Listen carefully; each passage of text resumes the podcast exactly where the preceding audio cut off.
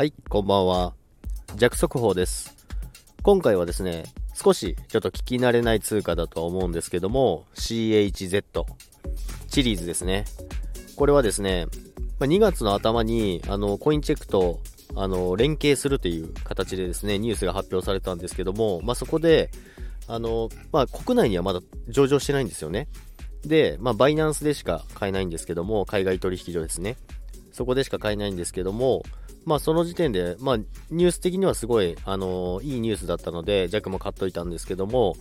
まあ、ものの見事に今、すごいことになってますね。今、2円、2円だったんですよね。2月の頭ぐらいなんですけども、で、今が26円ぐらいです。とんでもないことになってますね。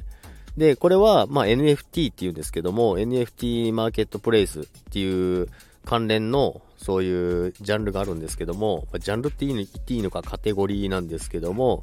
まあ、NFT 関連がこれからもう一番熱いんですけども、まずちょっと前までは DeFi って言われてる技術が盛り上がって、すごい暴騰してたんですけども、その次に NFT っていう感じで今来てるんですけども、これから多分まあ弱の予想でしかないですけど、まあ、コインチェックと連携するということで、この後、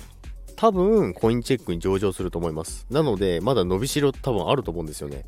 なので、まあ、どこまで行くかわからないですけども、多分かなりすごいことになっちゃうんじゃないかなと思います。なので、コインチェック上場しますっていう発表までは、まだまだいけるんじゃないかなと思います。で、発表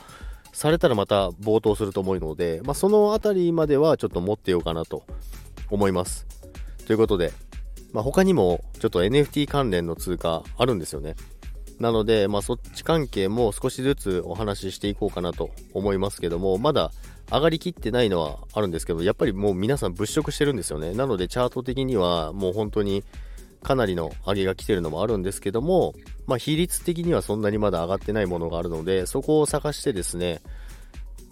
少しの金額でも入れておけば、かなり面白いことになるんじゃないかなと思います。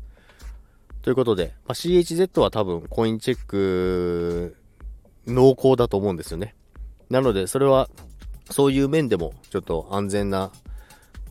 通貨じゃないかなと思います。ということで、今日も聞いていただきありがとうございました。それでは皆さん、今日も一日お疲れ様です。バイバイ。